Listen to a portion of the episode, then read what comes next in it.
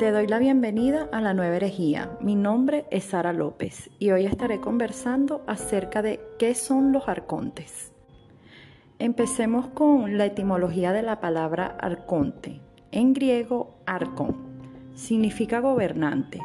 Los arcontes en la antigua Grecia eran los magistrados que ocupaban los cargos más importantes. Ahora veamos la definición cosmológica desde lo que manifiesta el texto La hipóstasis de los arcontes. Este códice de la biblioteca de Nag Hammadi relata la versión gnóstica de la creación del universo, enseñando una versión totalmente reveladora de los orígenes de la humanidad. Este mito expone de manera metafórica que durante el descenso del eón Sofía desde el pleroma o el núcleo galáctico, esta tiene una fuga y produce el primer arconte. Voy a leer textualmente la hipóstasis de los arcontes en la parte en la que relata esto específicamente. Existe un velo entre el mundo de arriba y los reinos que están por debajo.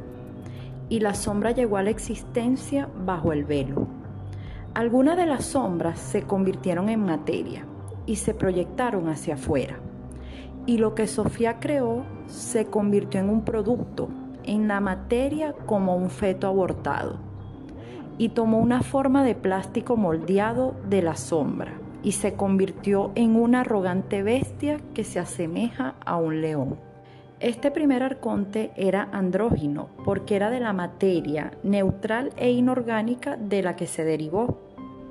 En este sentido, no puedo dejar de hablar del trabajo del doctor John Lash, un experto en mitología de los misterios gnósticos y paganos, y él ha analizado a profundidad los códices de la biblioteca de Nag Hammadi el doctor Lash hace un análisis de la hipóstasis de los arcontes y llega a las siguientes conclusiones en las que hace una extrapolación de ese texto al lenguaje moderno y utiliza incluso términos pues de la física o de la astrofísica.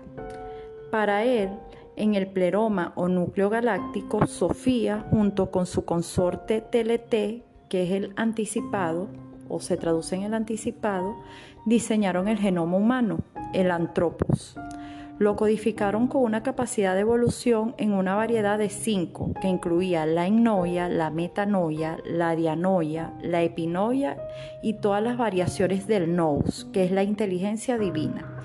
Y además lo cargaron con entémesis, que es la pasión o los deseos. El antropos o el humano es sembrado en los brazos galácticos, depositado en una nube molecular en la nebulosa de Orión, donde se puede propagar a través de esporas que flotan libremente y echar raíces en diversos, sistemas planetarios. El Eón Sofía se dedica a soñar unilateralmente, sin cónyuge o contraparte eónico. Al hacerlo, envisiona un sistema de tres cuerpos, donde una cepa de antropos podría surgir y evolucionar de acuerdo a sus diseños. Su idea preconcebida de un experimento de lo divino en novedad y aprendizaje. Un experimento totalmente abierto que no finalizará en ningún evento final o resultado determinado de antemano por Sofía o cualquier otra divinidad plerómica. Ella establece las condiciones iniciales y deja el resultado abierto. En otras palabras, Sofía prevé el experimento de desarrollo dentro de ciertas pautas conforme a las capacidades dotadas en el antropos, pero sin imponer su prescrito plan divino de esa especie. Ella misma no sabe el resultado final o el último fruto del experimento. En la psicología gnóstica, la ciencia noética de las escuelas de misterios, los arcontes son una fuerza alienígena que se inmiscuye subliminalmente sobre la mente humana, desviando nuestra inteligencia de sus aplicaciones apropiadas y sanas. No son los que nos hacen actuar de manera inhumana, ya que todos tenemos el potencial de ir contra de nuestra humanidad innata, violando la verdad en nuestros corazones pero sí nos hacen llevar la conducta inhumana a extremos violentos y extraños. ¿Cómo hacen esto? Trabajando a través de la telepatía y la sugestión. Los arcontes intentan desviarnos de nuestro curso apropiado. Su técnica más exitosa es usar la ideología religiosa para insinuar su manera de pensar y sustituir su mentalidad por la nuestra. Según los gnósticos, el salvacionismo judeocristiano es la táctica principal de los arcontes. Definitivamente esta idea es un implante alienígena.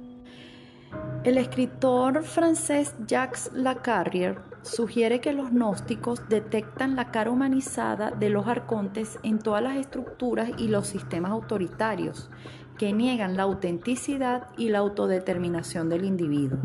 Para finalizar, podemos extrapolar el mito planteado por la hipóstasis de los arcontes a las historias contadas por Secharia Sitchin, donde él describe a los Anunnakis como una especie no humana altamente avanzada que habita en el planeta Nibiru. En la versión de Sitchin de la prehistoria, los Anunnakis vinieron a la Tierra en busca de oro para la fabricación de una suspensión coloidal necesaria para estabilizar su atmósfera. Para una descripción completa sobre este tema usted puede consultar el libro Perdido de Enki, de este autor. En fin, el mito gnóstico da respuestas claras al origen de la maldad dentro de la psiquis humana. Tenemos en nuestras manos el poder de controlar esa naturaleza que absolutamente nos es intrínseca. Hasta acá la entrega de hoy, mis queridos podcast escucha. Espero me puedan escuchar en una próxima oportunidad. Les deseo paz.